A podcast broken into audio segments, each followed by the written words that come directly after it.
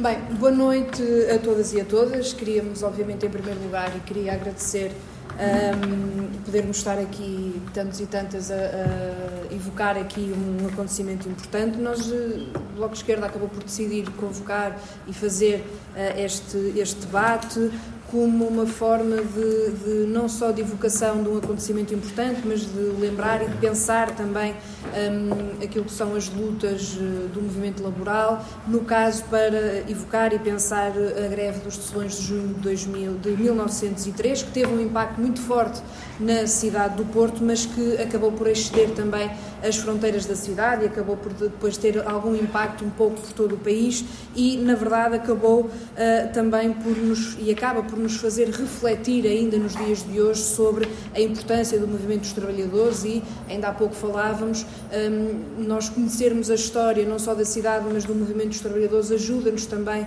no presente a pensar as formas de, de movimentos sociais, a forma de nós nos organizarmos e de levarmos eh, avante uh, direitos que, apesar de tudo, ainda eh, alguns deles, alguns deles ainda estamos um, ehm, por conquistar. E, e, de facto, passado 120 anos desta, desta greve, um, ehm, também queria lembrar que o Bloco de Esquerda, através do seu grupo municipal na, na, na Assembleia Municipal do Porto, propôs exatamente, através de uma recomendação um, ehm, do final de fevereiro, portanto, acabou por ser votada em março, que um, fosse uh, feita esta evocação através de iniciativas públicas organizadas pela própria Câmara Municipal, com uh, a Universidade, com várias entidades aqui em articulação, da Comissão Consultiva da Mesa, e a verdade é que, apesar de já ter sido aprovada esta recomendação em março, não tendo havido qualquer iniciativa por parte da Câmara Municipal, decidimos então avançar e estamos aqui hoje e um, isto também dá um sinal politicamente daquilo que é a forma como se olha para a história, e nomeadamente para a história do movimento eh,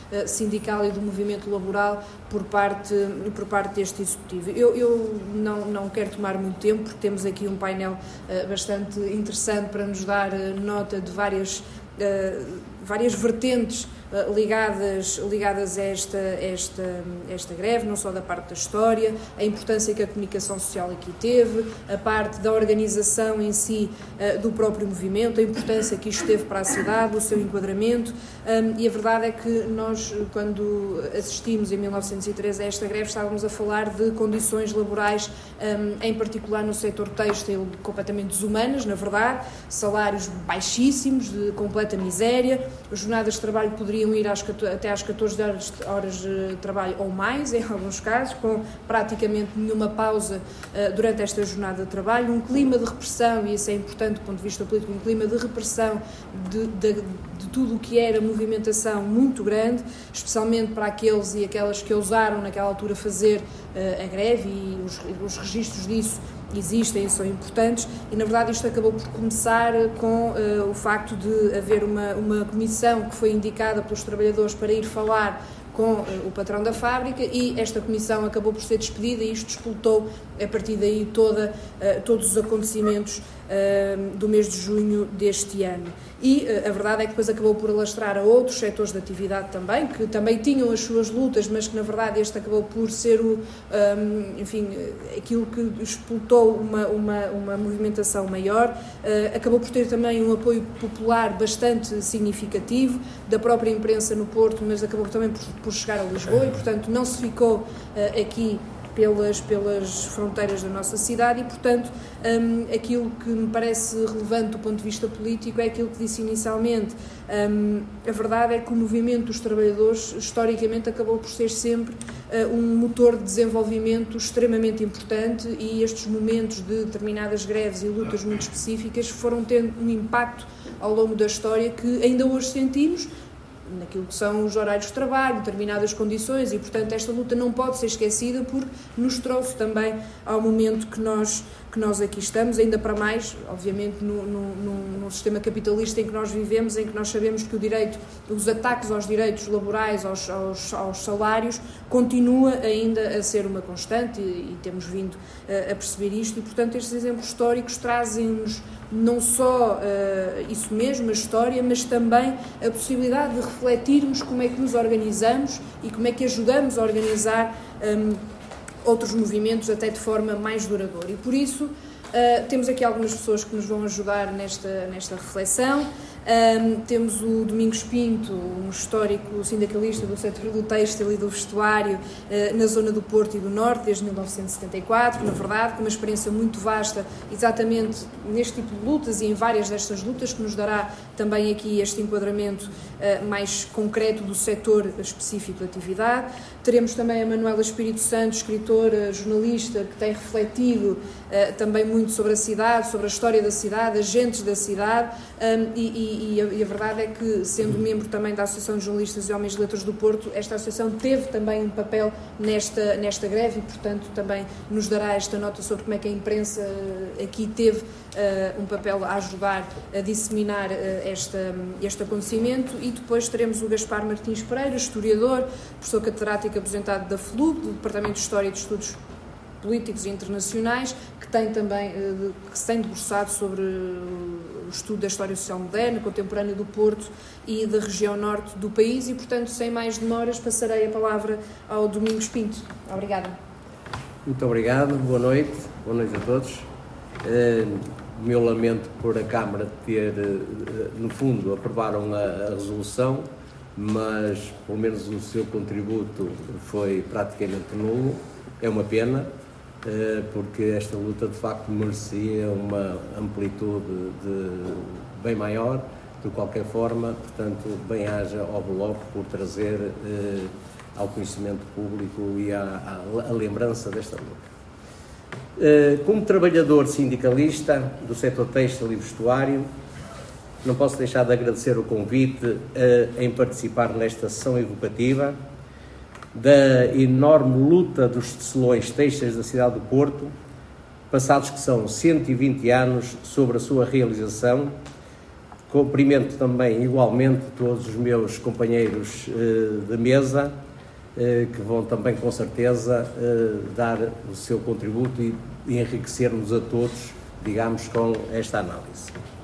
Vou, portanto, centrar a minha evocação à luta dos tecelões têxteis do Porto, sem recorrer a grandes dados históricos, deixo o fundamental da história para os historiadores aqui presentes e vou abordar aspectos que particularmente me são mais sensíveis por experiência própria na luta do setor têxtil e vestuário e calçado também, em que participo ativamente há cerca de 50 anos como sindicalista, sempre e ainda hoje em atividade.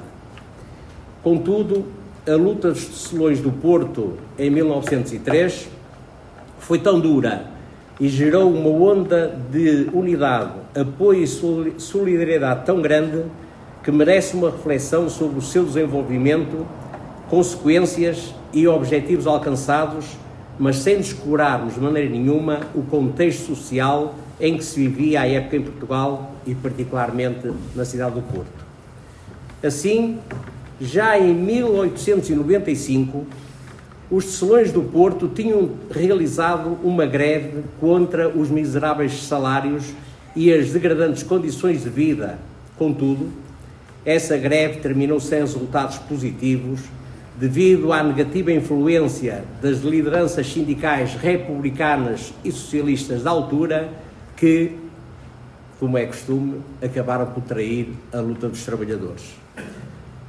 Com a crescente influência e tendência anarquista nos sindicatos, em essa época, as reivindicações e as lutas, eh, as lutas eh, e greves passaram a ser, de certa forma, mais aguerridas e objetivas, e os seus resultados passaram, pois, igualmente a ser mais positivos.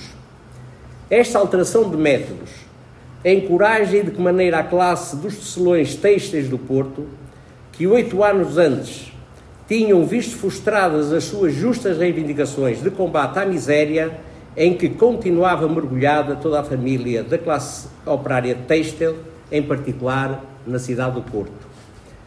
O rastilho da luta está no pensamento e germina essencialmente à volta de salários de miséria que não chegam sequer para a alimentação dos trabalhadores e suas famílias. Horários longos, praticamente sol a sol, fala-se que os horários chegavam a atingir as 14, 16 horas por dia seguidos. Habitação, a habitação era completamente miserável, sem condições de saneamento, água, luz, etc. Ou seja, eram barracas. O trabalho manual efetuado por mulheres e crianças nas fábricas e em casa era miseravelmente remunerado. A saúde era completamente desprezada, eh, era pelo Estado, as epidemias e a morte infantil eram normal à época. A escola pública, o Estado, o Estado privilegiava, em vez da escola pública, o analfabetismo para que as pessoas fossem escravizadas. Claro que esta greve, esta grave situação social, não era um exclusivo dos tecelões têxteis do Porto. Outras classes laborais passavam muito mal, mas os tecelões eram, na verdade, a classe mais explorada por uma indústria têxtil em crescimento. Estavam assim criadas as condições objetivas para o explotar de revolta que teve início na fábrica de tecidos Júlio Pereira do Amaral, onde cerca de mil operários têm de recorrer à cozinha económica municipal para saciar diretamente a fome. O patrão, esse patrão, paga um salário mais baixo do que a todas as outras fábricas e o horário de trabalho é ainda mais longo, com a entrada ainda de noite e a saída após o sol posto. Os operários desta empresa decidem fazer greve durante duas semanas e pronto, está disputada a greve dos tecelões têxteis na cidade do Porto. Outras várias empresas do setor têxtil das zonas de Bonfim, São Roque, da Lameira, Campanhã, etc., declaram-se em greve de solidariedade. Foi, sem dúvida, um passo arriscado e de coragem. As greves na altura eram pura e simplesmente ilegais, sendo que por vezes por vezes eram toleradas e outras vezes, na maioria das vezes, eram reprimidas com terrível violência, mas mesmo assim, os tecelões do Porto tinham o conhecimento de que o ano anterior, no ano anterior, em 1902, um ano antes, lá para os lados da Serra da Estrela, tinham ensinado, tinham eh, surgido um novo tipo de greves, ou seja, em vez da greve na empresa, a greve nas empresas, a greve setorial, mais abrangente e que, como foi o caso dos tecelões, os tecelões de Gouveia, da Serra da Estrela, que uniram-se para exigir a reposição e a exigência de melhores tabelas salariais e, na verdade, a luta, embora tivesse sido muito dura, terminou com a vitória dos trabalhadores e o seu exemplo passou no futuro a servir de referência para as lutas seguintes, ou seja, a alteração da luta da empresa pela luta nas empresas. A greve geral dos servidores têxteis do Porto em 1903 foi muito longa e dura. Talvez impensável mesmo nos dias hoje que correm. Ninguém pensa. Hoje, eu, em 50 anos, não me lembro de uma greve ter durado assim mais de dois meses. Durou mais de dois meses. E, portanto, foi, uh, foi impensável nos dias que correm. O seu êxito só foi possível devido à determinação, determinação dos trabalhadores e das suas famílias, que contra tudo e contra todos tiveram a ousadia de para ela avançar, mesmo proibida. Mas foi igualmente fundamental para o êxito da luta a onda de solidariedade que se gerou à volta desta greve. Em primeiro lugar, pelas empresas dos outros setores de atividade que se juntaram à greve geral e apoiaram a mesma de forma decisiva. Entre elas, destacam-se os chapeleiros, os metalúrgicos, os moageiros, os sapateiros, os tamanqueiros, os cigarreiros, os tanoeiros, os serralheiros e outros. Ou seja, tudo isto é que levou à vitória da luta, porque este, todos estes setores foram e por isso é que a greve não foi uma greve setorial, mas passou a ser uma greve geral da cidade do Porto. E portanto foi uma onda completa de solidariedade que se gerou à volta desta longa luta. Mas, e isso é importante, foi igualmente muito importante, o apoio que a luta recolheu na comunicação social. Em particular, o Jornal de Notícias, que desde a primeira hora apoiou as justas reivindicações dos tecelões do Porto, percebeu a miséria em que os trabalhadores viviam. Mas também toda a outra comunicação social, a escrita, a falada, nacional e mesmo internacional, que apoiou a luta dos trabalhadores e a greve geral de 1903.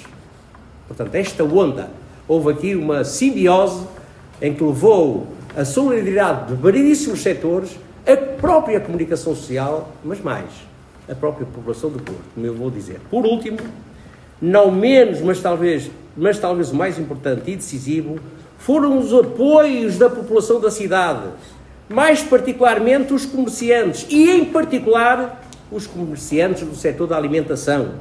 Sem esse apoio, como teriam aguentado os milhares de trabalhadores e as suas famílias que se concentraram na antiga Praça de Dom Pedro, hoje Praça da Liberdade, muito provavelmente alguns trabalhadores, muitos desses trabalhadores teriam parecido e mesmo morrido à fome. Foi sem dúvida nenhuma esta grande onda de solidariedade das gentes do Porto que contribuíram e de que maneira para que esta luta terminasse em vitória. Uma vitória dos tecelões têxteis que se traduziu, e isto é muito importante, no primeiro contrato coletivo do setor têxtil no Porto. Isto é muito importante. Primeiro, contrato coletivo celebrado e assinado entre os representantes dos trabalhadores e os patrões, que, de forma sumária, vou uh, uh, referir alguns dos pontos acordados, mas que temos que necessariamente uh, ver no tempo, no espaço e no tempo que decorreu e, e o que se conseguiu, que foi muito nessa altura. Os trabalhadores conseguiram 10% de aumento dos salários para a tecelagem e fiação mecânica sobre os salários que na altura vinham sendo praticados nas empresas. Conseguiram a unificação de uma tabela salarial baseada nos preços dos industriais que melhor pagam, acrescidos e aumentados dos referidos 10%. Conseguiram fixar um horário de trabalho máximo das 7 às 19 horas a gente conta pelos dedos, é muita hora. Só que antes era de sol a sol. E sem horas. Uh, conseguiram igualmente, nesse espaço de tempo, uma hora de, para almoço. Conseguiram, ao sábado, que o horário fosse fixado entre as 6 e as 14 horas e meia hora para almoço, enquadrado esse tempo. Conseguiram, uma coisa muito interessante, que foi os 10 minutos de tolerância à entrada, portanto, quem chegasse atrasado, os transportes era a pé, não é? Portanto, conseguiram 10 minutos de tolerância e para as mulheres, mais 5, ou seja, 15 minutos para as mulheres lactentes, para as mulheres grávidas. É? Já houve aí uma certa.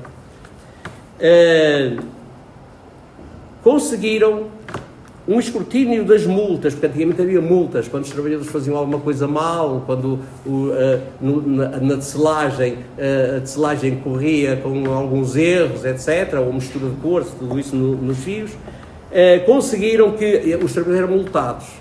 É, há uns resquícios disso ainda chegaram após 25 de Abril, não é? Quando as pessoas, quando as costureiras se enganavam e não sei o quê, a cozer qualquer coisa mal, ou obrigavam a fazer na hora deles, ou então retiravam do salário o prejuízo que eventualmente elas tinham causado, não é? Quando coziam a manga direita do lado esquerdo e etc, não é? E algumas, portanto, algumas multas ainda chegaram ao nosso tempo. Mas conseguiram que essas multas quebradas nos salários dos trabalhadores, pelos gerentes ou patrões, e não só pelos encarregados, consignação dessas multas cobradas aos funcionários fossem afetos a um fundo de subsídio de doença ou acidente de trabalho que após as operárias mantêm, mantêm eh, o direito, conseguiram incluir, o direito do regresso ao posto de trabalho. Porque antigamente também as pessoas adoeciam, iam para casa, entrava outro e depois, quer dizer, aquele lugar ficava ocupado, por simplesmente já não havia lugar, não havia como agora os contratos em que as pessoas eram obrigadas a ser readmitidas. É? Mas eles conseguiram incluir aqui de que o trabalhador, após a doença, tinha o direito, tinha o seu lugar marcado na empresa. Muito importante, uma vitória muito importante. Conseguiram que ah, fosse organizada uma comissão mista permanente entre patrões e trabalhadores para debater quaisquer problemas ou dificuldades que surgissem entre patrões e operários. E eu diria assim, curioso, aí chama-se atualmente uma comissão paritária, não é? Eles já há, há 120 anos entendiam que uh, uma comissão paritária era importante entre os patrões e os trabalhadores para discutir problemas que surgiam nas empresas. Há 120 anos. Ainda hoje se perduram as comissões paritárias, não é? Entre os trabalhadores e os sindicatos, agora são é, entre os trabalhadores, sindicatos, uh, trabalhadores, sindicatos e, e governo, não é? Às vezes é tripartida. É? Bom, enfim. Uh, que, ah, e conseguiram um aspecto que ainda hoje muitas vezes não é, não é possível, uh, ainda hoje não é possível muitas vezes incluir no final das nossas lutas, que é que nenhum operário possa ser despedido da fábrica por motivo de ter participado na greve geral. Muito importante. Isto é, isto é revolucionário, verdadeiramente revolucionário, porque hoje nem sempre isto é possível nas lutas, muitas das vezes os trabalhadores são penalizados e são castigados, etc, etc. De salientar e isto é muito importante, que após o acordo e a quando regressaram ao trabalho, os operários do têxtil mecânico, porque há aqui uma diferença entre o, o têxtil que já era, eh, quer dizer, eh, movido por meios mecânicos, e havia o têxtil, o tiar, o velho tiar, eh, de madeira, manual, que, em que a pessoa passava o fio e tal. Ainda hoje há esses tiares artesanais, não é? Por vezes vemos nas feiras aqueles tiares artesanais para fazer tapetes, principalmente tapetes e, outras coisas, mas ainda hoje vimos, assiste, hoje é, é, histórico, não é? O tiar manual. Portanto, havia o tiar já movido uh, de forma elétrica e havia o, o tiar manual. Mas então, e havia também alguma diferença entre o salário do tiar manual e o tiar uh, mecânico. De salientar que após o acordo e quando regressaram ao trabalho, os operários do têxtil mecânico comprometeram-se a entregar 10% correspondente ao aumento que foi conquistado no contrato coletivo de trabalho para um fundo de greve, ou seja, não tiveram aumento nenhum, não é? Portanto, colocaram aquele aumento num fundo de greve eh, para beneficiar os trabalhadores de cerca de 120 fábricas de tiares manuais que continuaram fechadas por diversos lockouts patronais que recusaram aplicar o acordo, embora esse mesmo acordo tenha sido celebrado por mais de 80% dos trabalhadores.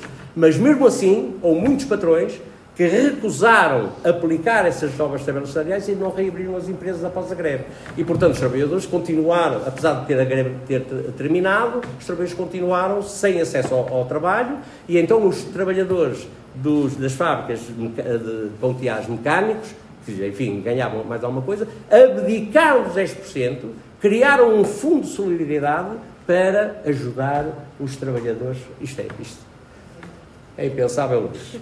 Uh, bom, a 120 anos, a 120 anos de distância, não é? Estamos a 120 anos, foi em 1903.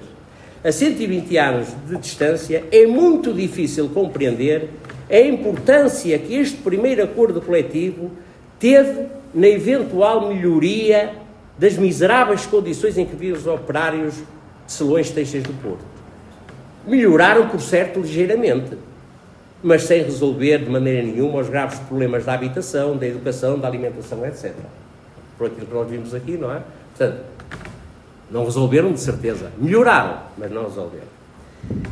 Isto porque, porque é que nós chegamos a, porque é que eu, passados 50 anos, achei esta conclusão. É? Isto porque passados 71 anos, de 1903, aconteceu o 25 de abril de 74 constatámos que o setor têxtil, vestuário e calçado em Portugal foi um chão extremamente produtivo e apetitoso para os grandes grupos e marcas internacionais, para as multinacionais, que, à custa de uma apetecível mão de obra barata, se vieram instalar no nosso país, em particular em toda a região norte, durante estes anos, em particular na década de 60.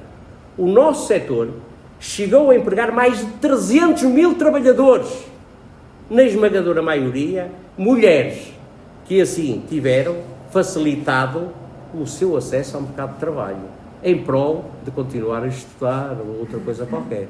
Foram todas trabalhar para o têxtil, para as, para as para o vestuário, com essas grandes multinacionais belgas, francesas, alemãs, inglesas, etc, etc, que durante a década de 60 proliferaram como cogumelos aqui por todo o norte do país, não é? Eram mulheres, mas não só mulheres, eram mulheres e até as crianças e o famigerado, que todos nós ouvimos falar, trabalho infantil.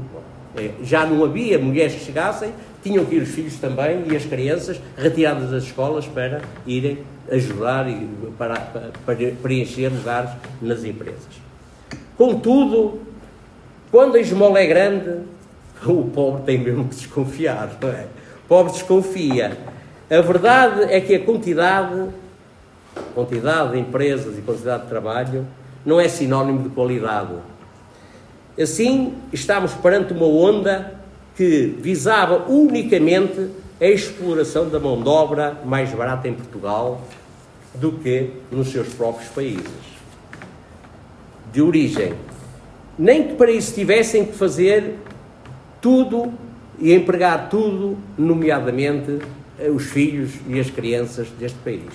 Foi uma, uma grande batalha foi preciso criar a CNAST, Comissão Nacional contra o Trabalho Infantil, uma grande onda na comunicação social para conseguirmos erradicar, não totalmente, porque entretanto surgiram outras formas de trabalho infantil, artístico e não sei o quê, e outras mais, mas a verdade é que há crianças que continuam a trabalhar, mesmo clandestinamente, mas continuam a trabalhar.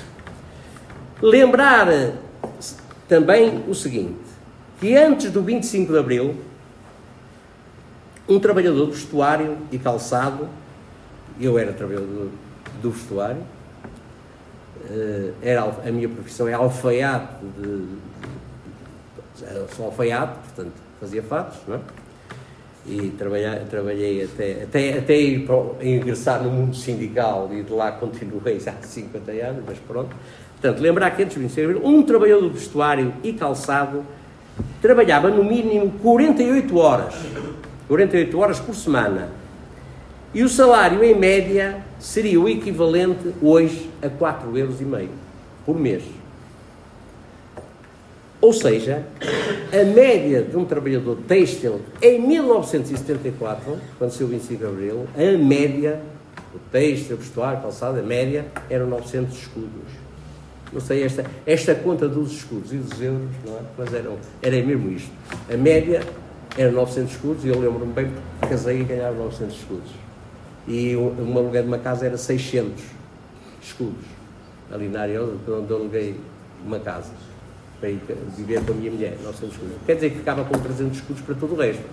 E, então as alternativas eram ir a pé para o trabalho, não havia carro, não havia não sei o que. É, estas eram as dificuldades que, de certa forma, com, com lives diferentes de, 1900 e, de, de 1903, mas em que as dificuldades chegaram a 74, ou seja, 70 e não sei quantos anos depois, o têxtil continuava a ser miseravelmente remunerado. Ou seja, como eu disse, 4,900. Com a publicação, em 1965, do primeiro salário mínimo nacional, no valor de 3.300, como muita gente se lembra, não é?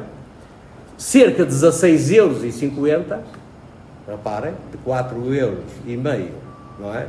Dá-se 25 de abril, saltamos para 16 euros, 16 euros e 50, quantas vezes mais, imediatamente as pessoas começaram a, enfim, quer dizer, foi quando as pessoas começaram a ter arca frigorífica em casa e eventualmente outro, outros isqueiros, porque o salário, enfim, viu-se facilmente.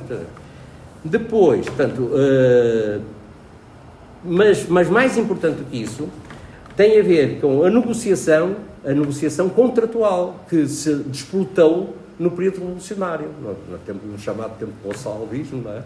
Aquilo não, era, não, foi, não foi nada dado, foi através de muita luta.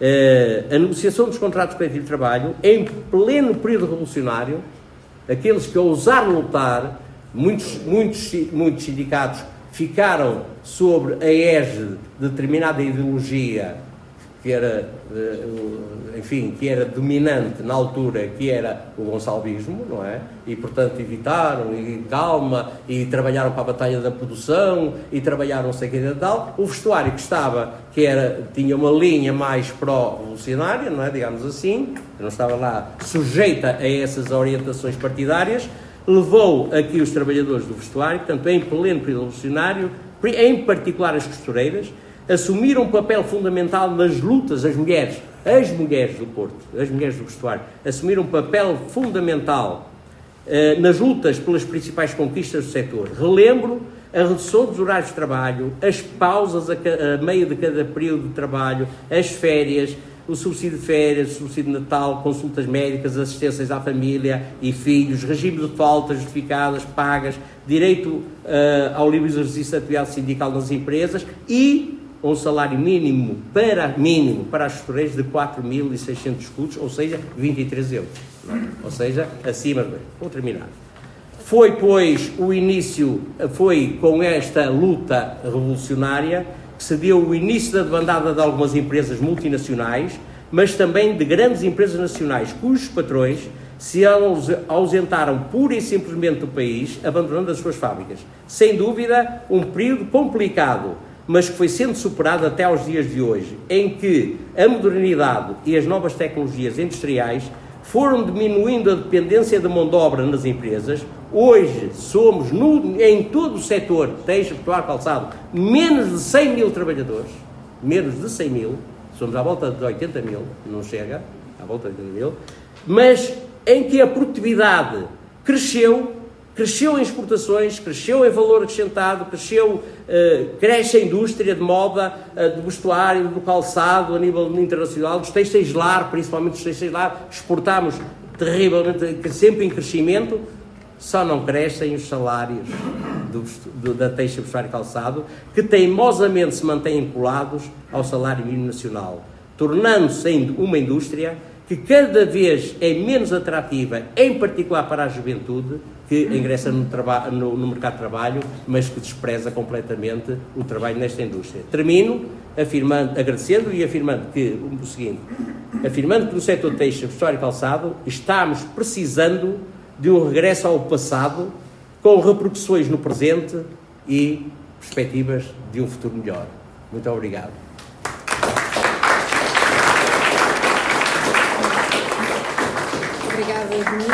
Já a palavra à Manuela. Acho que assim funciona. Boa noite a todos. Estão a ouvir? Dificuldade em falar.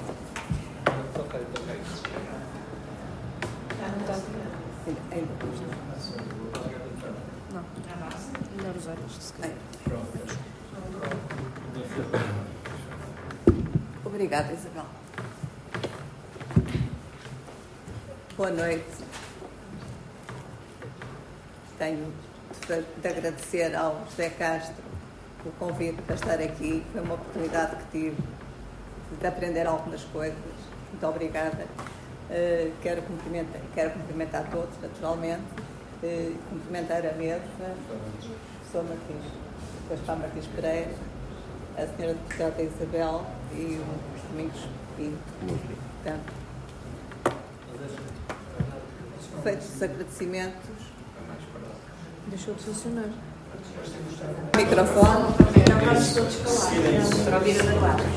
Eu tenho dificuldade em falar, tenho problema de saúde que não me permite projetar a voz.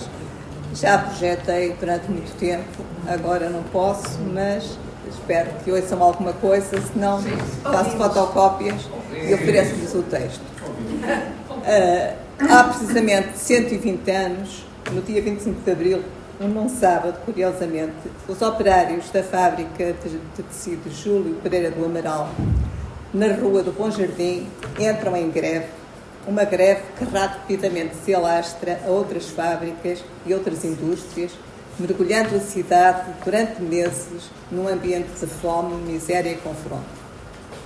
Para além de tudo que o Domingos Pinho tão brilhantemente nos explicou aqui sobre esta greve, eu vou eh, focar-me apenas em dois aspectos que, para mim, e vou-me focar muito brevemente, naturalmente, que para mim singularizam esta greve. vou falar no papel das mulheres nesta greve e no papel da imprensa. Pela primeira vez, as mulheres ocuparam o espaço público e tiveram um papel importante no desenrolar deste acontecimento, deste conflito. Eu refiro-me, quando refiro mulheres, refiro-me às mulheres operárias, que em 1903 representavam 35% da população ativa da cidade e na indústria têxtil, de certo, aquela em que toda a indústria nacional, o operário é o mais miserável, e isto são palavras de Oliveira Martins, representavam, em conjunto com, com as crianças, 3 quartos da população operária têxtil. As mulheres representavam 42,6%, as crianças 23,5% e os homens 33,9%. Era também nesta indústria que encontramos a idade mais baixa para as crianças. Era vulgar haver crianças de 7, 8 e 9 anos, havendo autores que dizem que existiam crianças de 6 anos dentro das fábricas. Isto diz muito da indústria. Nesta greve, pela primeira vez, ouvimos as vozes das mulheres em reuniões e na imprensa. Integraram comissões de negociação com os padrões ou com o governador civil. Discursavam nos comícios improvisados, manifestavam-se na rua, clamavam por alimentos para os filhos, enfureciam-se quando os companheiros recalcitravam, incitando-os à luta, à luta mantendo-os junto delas. Os homens contavam com elas na rua para a luta e elas nunca os desiludiram. Muitas pagaram com a prisão essa ousadia. A Guarda Civil carregou sobre algumas dessas mulheres que fizeram uma manifestação hostil à polícia, isto vem no Jornal de Notícias de 18 de junho, e muitas operárias, algumas foram presas por incitar à greve, outras por atos violentos. Entenda-se que atos violentos partiram umas janelas e arrombaram as portas. Uma das detidas, e já que estou a falar de mulheres, tornou-se uma celebridade, hoje seria uma influencer, pela repercussão da sua prisão na imprensa.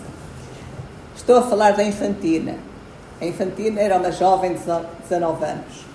Foi detida na rua de Santo Ildefonso e levada para o Aljube. A Infantina integrava um grupo de operários, operários, homens e mulheres, quando um guarda de serviço no campo 24 de agosto mandou dispersar, mandou dispersar esse grupo. Como não o fizessem com a rapidez desejada, a rapidez dele, guarda, Infantina foi presa juntamente com um jovem de 20 anos, o tecelão João Oliveira. Aos protestos dos outros operários por estas prisões, os guardas ripostaram. Infantina, apesar de detida, Gritava para as companheiras não deixarem prender os companheiros, incitando-os à revolta.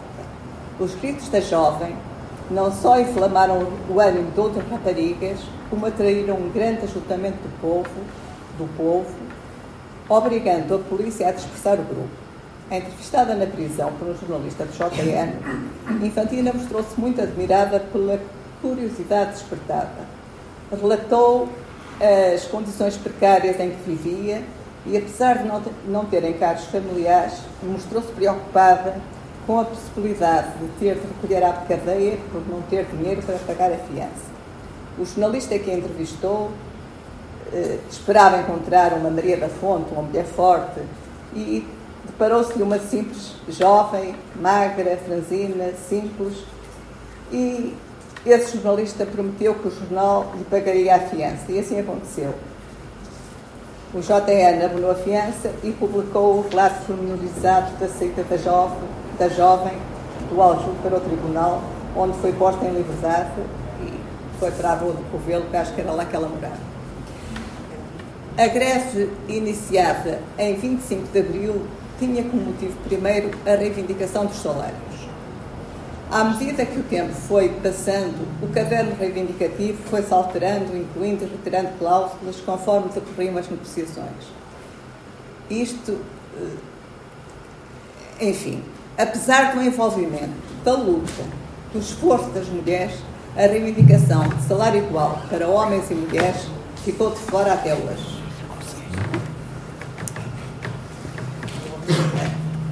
A conquista do espaço público Já está?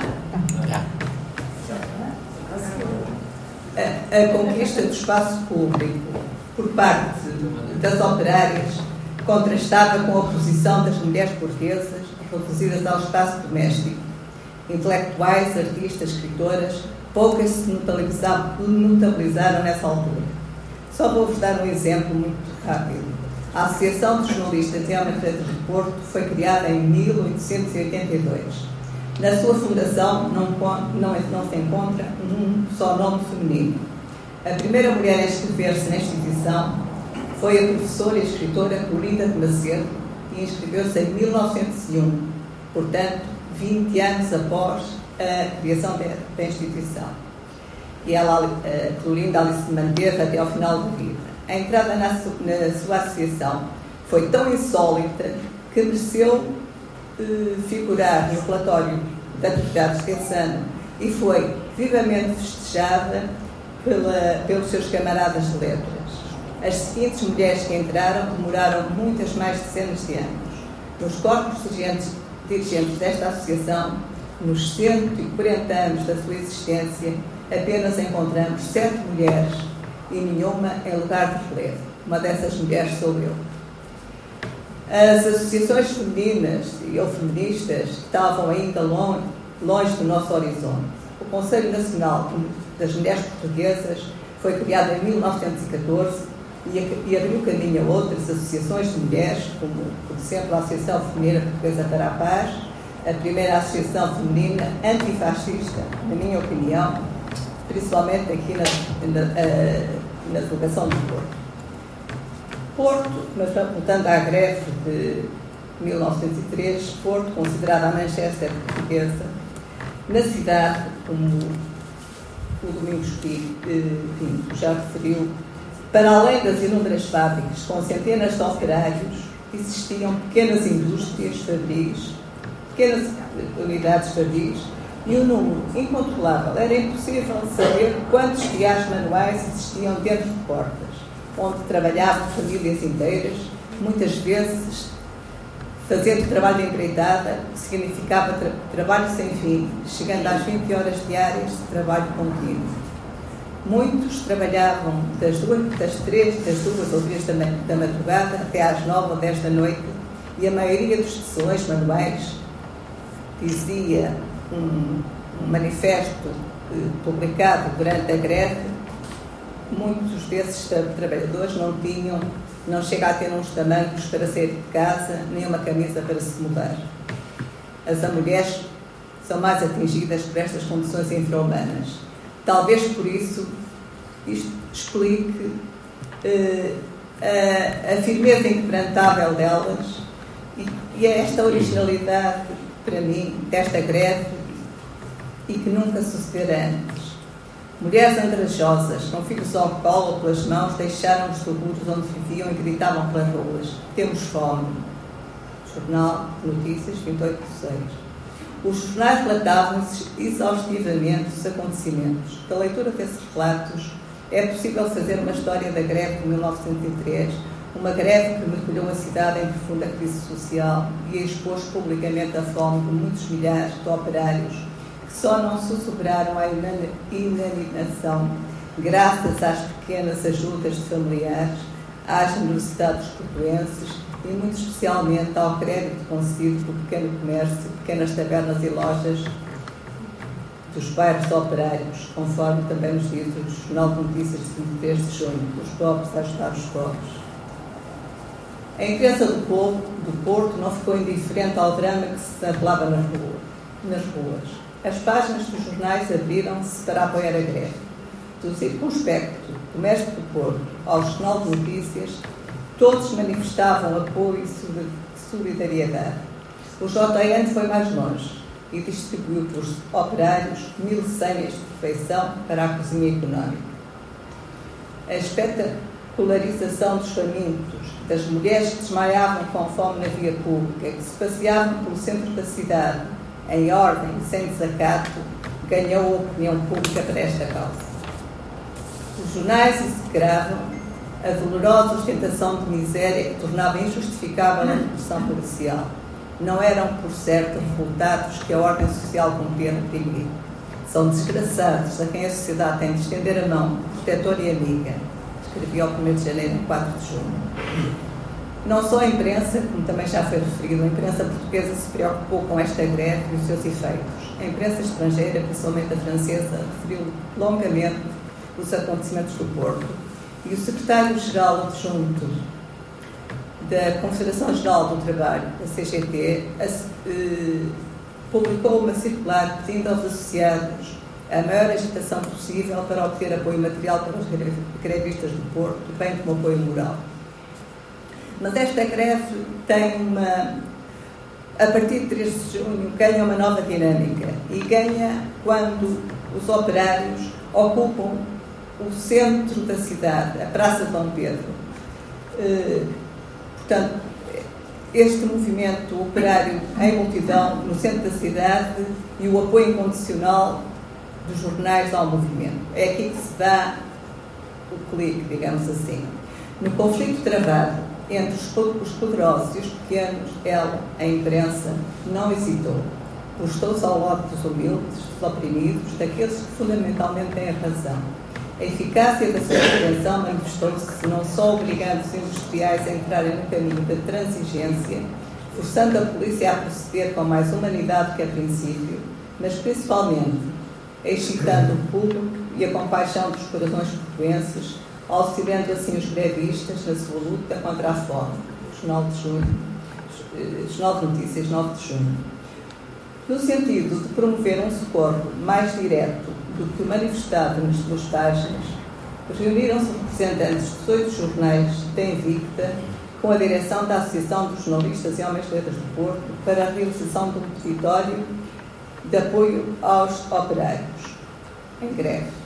Era presidente da direção, nesta altura, José Nunes da Ponte, médico, poeta, militava no Partido Republicano Português, venceu a maçonaria e a sua casa na Foz de Touro foi alvo de um atentado à bomba. Foi Nunes da Ponte que, no dia 6 de outubro de 1910, na varanda dos Passos de Conselho, fez a, a proclamação da República. É muita honra para nós ter este homem na, nas nossas fileiras. Pela, pela Associação dos Jornalistas e Homens de Letras de Porto, esteve Júlio Gana, destacado agente da instituição.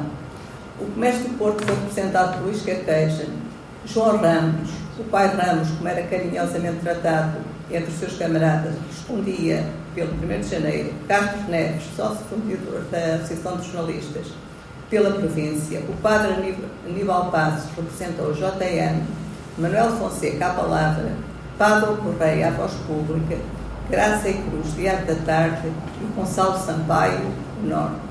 Todos estes jornalistas estiveram, estavam ligados à associação como sócios fundadores ou simples associados.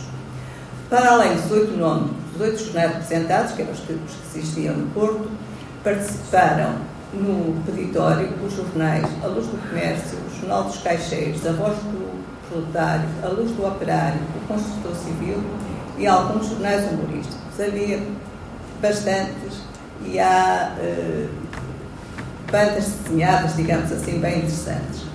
Perante tão grande adesão, o governador civil pensou em proibir o cortejo, mas desistiu do intento. E ainda bem, porque o cortejo foi um, sucesso. Os jornalistas recolhiam os donativos em dinheiro ou em géneros. Percorreram as ruas da cidade sem qualquer incidente, regressando à Praça de Dom Pedro. O resultado do território foi apurado no espaço do Conselho e entregue à Confederação Operária das Artes Têxteis, uma importância correspondente nos dias 12, já que estamos a fazer a conversão, de cerca de 16 mil euros, bem como diversos géneros alimentícios e uma peça em prata. O JN eh, publicou no dia 12 uma gravura da multidão misturada com jornalistas, rodeando o estandarte da associação, e no dia seguinte, no dia anterior, já tinha publicado uma outra ilustração, ele fala ilustração, porque na altura nos jornais se publicavam eh, fotografias, mostrando o aperto de mão entre um jornalista e um operário, simbolizando neste, neste gesto a aliança entre a imprensa e o operariado em greve. Por essa altura, o Governo Civil do Porto, Adolfo Pimentel, vivia dias atormentados. Amigo próximo de Índice Ribeiro, chefe do Governo, advogado, ex-jornalista, ex-presidente da Associação Industrial Portuense, mediava as negociações entre os operários e os industriais, muito embora se tratasse de um conflito particular.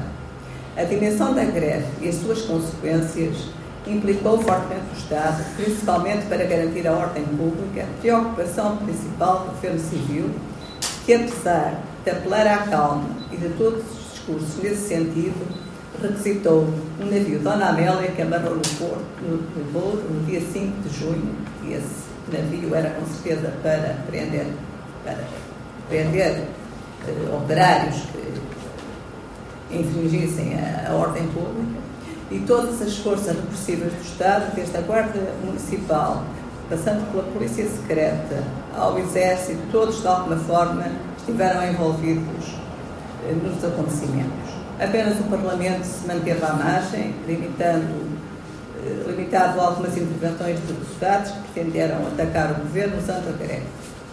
Adolfo Pimentel, e é justo que se diga, não obstante ser amigo de muitos dos industriais eh, implicados na greve, procurou mediar as negociações com imparcialidade. O seu grande objetivo era agradar ao amigo Índice Ribeiro, garantindo a ordem pública, a grande obsessão do governo, tarefa que se revelava cada vez mais, mais difícil.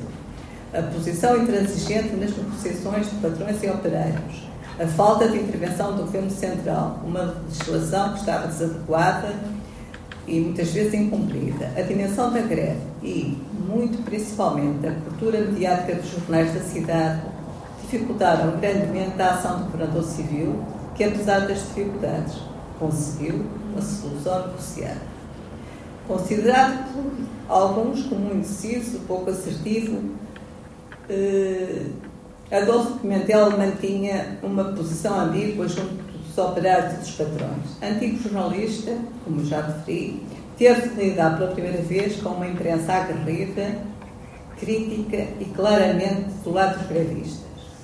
Quando sugeriu, quando se viu mais apertado e sugeriu a utilização de medidas repressivas para limitar os danos causados pela imprensa e tendo em conta o caso anterior, o caso Calmão, que, eh, enfim, é, é, é, é outra, outra história, o, recebia do amigo respostas evasivas e Inter Ribeiro invariavelmente transferia a responsabilidade dos seus atos metendo-se nas respostas a grande preocupação do chefe de governo manter a liberdade de imprensa intacta. Os jornais da época, como hoje, dependiam da publicidade. Os jornais incluíam um grande número de anúncios, criando, como hoje, dependência em relação aos anunciantes. Hoje não é aos anunciantes, mas é aos grandes grupos económicos. A falta desses anúncios começou a sentir-se nas finanças das empresas jornalísticas e as campanhas de apoio à greve afastavam os industriais, que eram os principais anunciantes. Para não perderem a face perante a opinião pública, responsáveis de alguns jornais terão sugerido ao governador, ao governador civil uma intimação censória para não noticiarem a greve e livrarem-se da situação. Noutro caso, consta, teria havido uma proposta para a troca de uma intima, intimação do Governo Civil pela publicação dos anúncios oficiais, daqueles editais que o Governo publica. Neste teatro de sombras, é difícil afirmar quais seriam as verdadeiras intenções dos protagonistas deste jogo sujo. Mas o tempo se encarregou de resolver o assunto.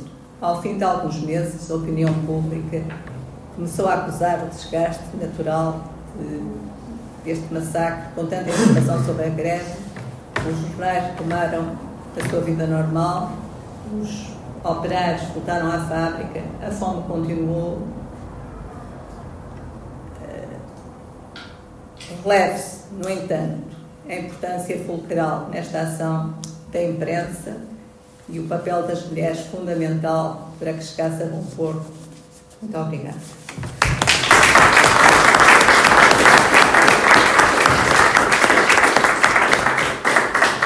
obrigado e passamos ao Gaspar Martins Pereira. Aquele está a funcionar? Bem, é, então, boa noite a todas e a todos. Eu queria começar por agradecer o convite que o José Castro me fez para estar aqui e dizer que estou aqui com o máximo prazer, ainda por cima com estes amigos, Domingos Pinto, a Manuel Calais, Pedro Santo, Alice Pires, Isabel Pires, já estou a tocar tudo. É, mas esta, esta, esta situação de falar em muito lugar tem uma vantagem, é que já está quase tudo dito e, portanto, eu vou-me limitar apenas a meia dúzia de notas muito breves e deixar de lado aquilo que eh, trazia, as minhas notas trazia escrito. Em primeiro lugar, analisar a greve eh, de 1903 é, é hoje um desafio eh, de imaginação porque o Porto, que, como a Manuela disse, era a Manchester portuguesa e reunia cá, cá dentro, no, no miolo da cidade, grandes fábricas, mas não só isso. O modelo portuense é um modelo que eh, se pode comparar com o modelo de Osaka, por exemplo, ou de algumas outras cidades do mundo, eh, que é muito esquisito. Porque, de facto, o trabalho fabril, o trabalho com máquinas, o trabalho mecânico, os tiares mecânicos eram relativamente poucos face à imensidão de tiares manuais que estavam espalhados por todas as ilhas da cidade. Havia eh, há um cálculo de mais de 10 mil tiares espalhados pelas ilhas da cidade, ou seja, e se contarmos cada tiar precisa de três pessoas, ou, há um autor qualquer que diz que eh, as mulheres e os homens se realizavam um trabalhava de noite, outro trabalhava de dia e os filhos enchiam as canelas. Eh, portanto, era um, um, um, trabalho pago à peça, pago à peça, miseravelmente, claro. As mulheres trabalhavam nas fábricas também as havia e, e as, as, as, as tecedeiras mecânicas ganhavam um terço, cerca de um terço dos homens. Portanto, é, é um modelo assente naquilo que alguns eh, autores ingleses chamam o sweating system, o sistema de suor. É, para receber mais pelas, pelas peças entregues ao patrão, era preciso trabalhar de e de noite. É, e além disso, mesmo assim, o, o, a indústria portuense é, que dominava a cidade, a cidade do Porto era de facto uma cidade fabril, eh, e uma cidade, uma cidade operária, base, eh, essencialmente, pois está longe disso. Eh, de resto, a partir dos anos 20, a indústria começa a fugir para o Val do Lessa, para o Val do Abre, para vales cada vez mais distantes. E a, cidade do Porto, digamos, terciariza-se o, que é, o que é hoje e qualquer dia, digamos, que turistifica-se apenas. Seja como for, é preciso ver este Porto de, de, de, finais do século XIX, princípio do século XX, para percebermos esta greve, a sua dimensão. É de facto a maior greve de que Portugal conheceu até essa altura e a mais longa, como o Domingos Pinto uh, disse. Ela de facto começa em 25 de Abril na fábrica aqui do Bom Jardim do Amaral eh, e, e, e, e, continua por julho, porque é verdade que uh, a Confederação, das, a Confederação Operária das Artes Têxteis, que é de facto algo de muito importante de recordar nesta greve, porque pela primeira vez as associações de classe reúnem-se num só organismo, digamos a intersindical da época, e, eh, e e, e, lutam por um acordo, um acordo coletivo, ou seja, por uma tabela comum a aplicar por todas as fábricas. Este é um aspecto, de facto, inovador desta greve. Eh, o segundo talvez seja aquilo que a Manuela já referiu, que é a grande participação das mulheres. Eh, eu recordo que a greve de 1895, a greve anterior, foi feita contra as mulheres. Eh, no comício do Cobelo, houve vários grandes comícios no Monte Aventino, nas Antas, o comício do Cobelo, todos com mais de mil operários, e a palavra de ordem é, era abaixo as mulheres do campo. E abaixo as mulheres do campo, porque, e agora vou passar por uma segunda nota, que é a, a, a percepção da conjuntura da evolução do têxtil na cidade. Eh, o têxtil, eh, eh, sobretudo a têxtil algodoeira, é a grande indústria da cidade desde meados do século XIX e até antes, mas a partir de meados do século XIX há um, um cavalgar, digamos, de, há um espalhar de fábricas têxteis, de grandes fábricas têxteis que se acentua nos anos 70. A fábrica de Salgueiros é de 73, salvo erro. A fábrica de Montebello, ali na 24 de agosto, basicamente. As grandes, a fábrica do, do Jacinto, na rua, na rua da Torrinha, eh, grandes fábricas que vão aparecer nos anos, entre os anos 50 e os anos 70.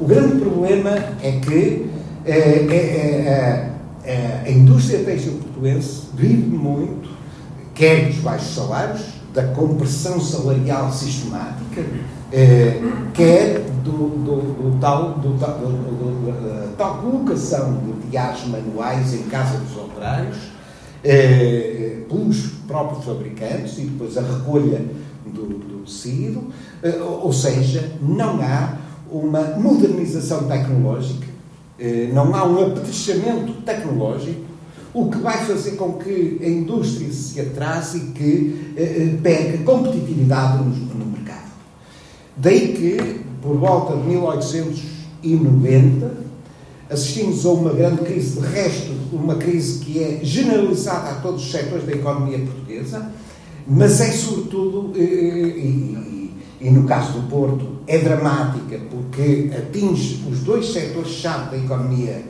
da cidade, que são o vinho do Porto por um lado e o têxtil por outro. E o que é que vai acontecer logo a seguir?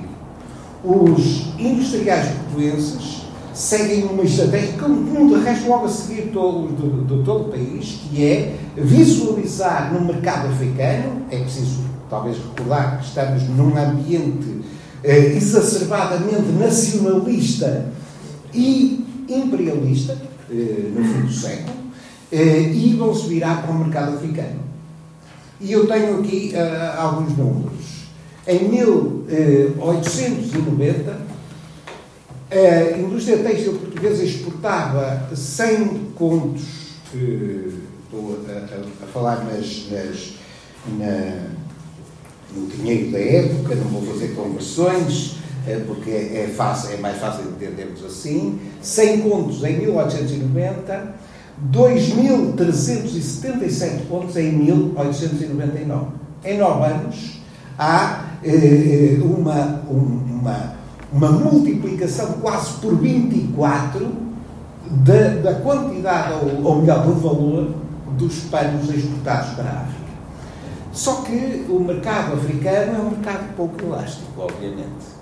Expandiu-se muito nessa década e em 1900 entra-se numa nova crise e é isso que explica eh, eh, a, a, retoma pelos industriais eh, digamos, da, da, da, estratégia empresarial que tinham tido até, até ao período anterior ao, ao, à, à, febre africana, eh, eh, que é a compressão salarial e o despedimento. E, felizmente, o movimento operário, não vou agora dedicar-me a isso aqui, levava-nos longe, digamos que o liberalismo, há quem queira o retorno do liberalismo, mas o liberalismo foi dramático para as classes trabalhadoras, não foi só em Portugal, em todo o mundo, no século XIX, e eh, suscitou, e bem, eh, digamos, uma resposta operária. E essa resposta operária eh, foi-se construindo ao longo do século XIX, em Portugal, eh, digamos, a Associação Internacional dos Trabalhadores aqui bem perto, na Fontinha, instala-se aqui na Fontinha é, é, é, logo no início dos anos 70 e, digamos, quando chegamos a 1900 temos um movimento operário relativamente maduro no Porto, mais forte do que em Lisboa, foi sempre, mas bastante dividido. Bastante dividido entre posturas mais, mais, mais, mais socialistas mais anarcossindicalistas, já algumas tendências a girar para o sindicalismo revolucionário e mesmo dentro do Partido Socialista há divisões, como vocês sabem, eh, temos dois, praticamente dois partidos socialistas eh, por esta altura. Eh, e, e, e, e apesar dessa divisão, por isso é que eu referi a formação em fevereiro de 1903 da Confederação Operária das Artes Têxteis, é fundamental para isso, porque é uma resposta operária àquilo que era uma, uma, uma, um movimento do, do patronato de comprimir salários e de uh, despedir, uh, ou melhor, nem era preciso despedir, era preciso uh, manter o sistema de, de, de, de trabalho precário, ou seja, aceitava-se que os trabalhadores trabalhassem quando a fábrica precisava de mais peças para exportar. Não precisava, não era preciso aquele trabalho. E, portanto, eh, o que se vai passar em fevereiro de 1903 e que vai ser fundamental para se perceber esta, esta greve é a, a, a reunião da Federação Operária das Artes Têxteis que decide que todas as fábricas têm de pagar de acordo com a mesma tabela trabalho igual, salário igual. E isto é fundamental, apesar de, apesar de, e de facto, como o Domingos Pinto disse, vai ser a, a, a greve geral, porque de facto os tecelões aguentaram mais, mais de um mês, se contarmos a fábrica do Júlio Amaral, eh, eh, eh, digamos, eh, eh, eles vão, vão aguentar sozinhos soões um mês e meio, mais ou menos. Eh, e depois, quando, por solidariedade, todas as, todas as, todos os setores operários se colam aos têxteis, depois, sobretudo, do choque que foi as 10 mil pessoas, os 10 mil pedintes na rua, eh, no dia 5 de junho, sobretudo é o ponto alto na, na, na Praça Dom Pedro, eh, quando se juntam 10 mil pessoas e que ocupam toda a Praça Dom Pedro, a, Rua dos, a, Rua dos a Calçada dos Coléricos, a, a, a Santo António, eh, toda aquela. Toda, é, é, choca os portugueses e é isso que vai levar depois muitos senhorios a perdoarem as rendas, muitos muitos merceeiros a, a, a perdoarem a, as, as, dívidas das, das, famílias, porque a, forma como os grevistas aparecem é de uma marcha da fome mesmo, escoados, eh, descalços, esfarrapados, digamos, mas isto a multiplicar por 10 mil. Segundo os jornais da época, sobretudo um jornal que teve um papel eu concordo com aquilo que a Manuela disse, é, é, há toda a imprensa do Porto, desde a católica, aliás a Manuela uh, citou a imprensa católica, a palavra, uh, até a imprensa uh, monárquica, o JN é um jornal monárquico, mas sobretudo a imprensa republicana. O jornal republicano radical, a voz pública, é talvez, a meu ver, aquele que tem reportagens mais desenvolvidas e que faz um trabalho de maior apoio às, às, às, aos grevistas.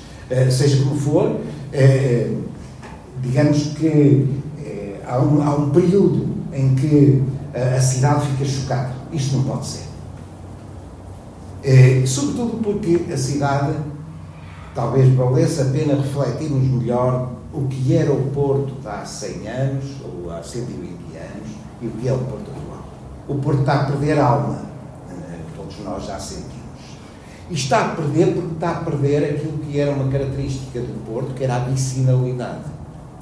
A vicinalidade, o espírito de comunidade, o espírito de, eh, de, de saber que ali ao lado mora alguém que precisa e que se vai ajudar.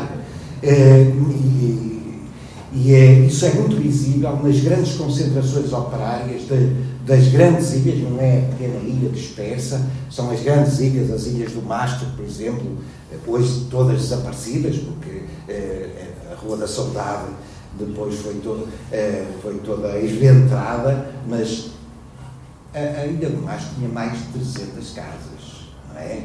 Estamos a imaginar. São pequenas aldeias que funcionavam com um grande espírito, de resto, é lá que surge a primeira vez no mundo a comemoração dos, a homenagem aos martes de Chicago. A primeira vez no mundo. Não é no 1 de maio, é no 11 de novembro de 1888, antes do mundo comemorar o 1 de maio. E, portanto, o Porto devia também é, é, prestar alguma atenção a estes aspectos, é, porque eles, eles marcam, o nosso, marcam a nossa vida atual, não é? Não, não, não, ninguém pense que os subsídios de férias, as 8 horas de trabalho, etc., se chegou aqui por obra e graça dos bens de resto. Há um aspecto também, já agora, que não referiram, que eu aproveitava para referir. O governo, nesta altura, proibiu as reuniões operárias. E, eh, e foi preciso, digamos, muita coragem para vir para a rua, para fazer as reuniões em qualquer sítio. As reuniões passaram a ser clandestinas, as reuniões durante este período de greve, que, como disse, durou cerca de três meses, se contarmos julho, porque julho vai ser um mês de greves, porque os, os, muitos industriais despediram, sim, depois de terem assinado o acordo, despediram os líderes eh, sindicais. Outros cumpriram só metade do acordo. De facto, de facto, em relação aos tecelões manuais, eh, não houve acordo nenhum, de resto, como alguns Pinto dizia, foi preciso os, os, os, mecânicos irem depois eh, solidarizar-se com os seus colegas desgraçados que trabalhavam em casa, mas trabalhavam de dia e de noite, e, e por aí fora. Um, um aspecto eh, que é talvez interessante também ainda eh, falar, esta greve deu no próprio ano um romance naturalista fabuloso, eh, que é Os Famintos de Júlio Gra, do, de João Grado, desculpem.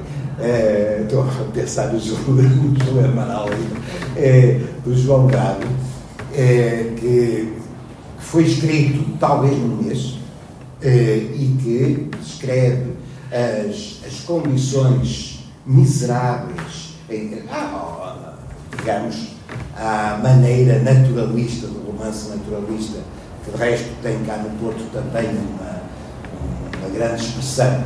Mas eh, vale a pena ler esse, eh, ler esse livro, foi, foi, eh, e estou a dizer isto porque há 40 anos foi através desse livro que tomei contacto pela primeira vez com, com esta greve, é, com a têxtil não, sou filho de um operário têxtil, é, tintureiro, é, e comecei a trabalhar numa fábrica têxtil que tinha, na altura, 2 mil operários na Ariosa e que hoje é uma, uma urbanização. É, mas, mas isto é, é, dessas, disso que se faz a cidade. É, de qualquer forma, é, há outro, o, grande livro, esse recente, escrito, é um estudo já, de um investigador, nosso colega, o Eduardo Sinda Torres, eh, publicou há poucos anos, em, em 2018, a greve de, 2003, eh, de 1903, eh, na, nas edições Afrontamento, e é uma obra que também vale a pena Queria só terminar, já, já, já falei demais, eh, queria só terminar com três ou quatro eh, notas finais. Primeiro, o que é que Uh, se calhar, falando mais para o futuro do que para o passado, o historiador gosta mais de falar no futuro do que no passado, mas o que é que isto nos mostra? Primeiro, que uh, a desvalorização do trabalho, a desvalorização do trabalho, a que temos de resto vindo a assistir nas últimas uh, duas, três décadas, mas sobretudo na última década, com um, um, um, um retomar do ímpeto eh, daqueles que defendem a mão invisível do mercado, esquecendo-se que o mercado teve sempre uma mão bem visível, que é o capital, de facto. O mercado não funciona por si, toda a gente sabe isso, e, e portanto, eh, a, a, a, patranha que estão a tentar eh, eh, introduzir-nos nos, até começa nos meios académicos, e começou há bastante tempo nos meios académicos, esta ideia de que o mercado regulará tudo e o Estado não tem capacidade para, para fazer essa regulação. Ora, sem regulação, os fortes engolem os fracos. Segundo, eh, o caminho da resistência e o caminho da, eh, da, da unidade eh, da luta operária que me parece fundamental.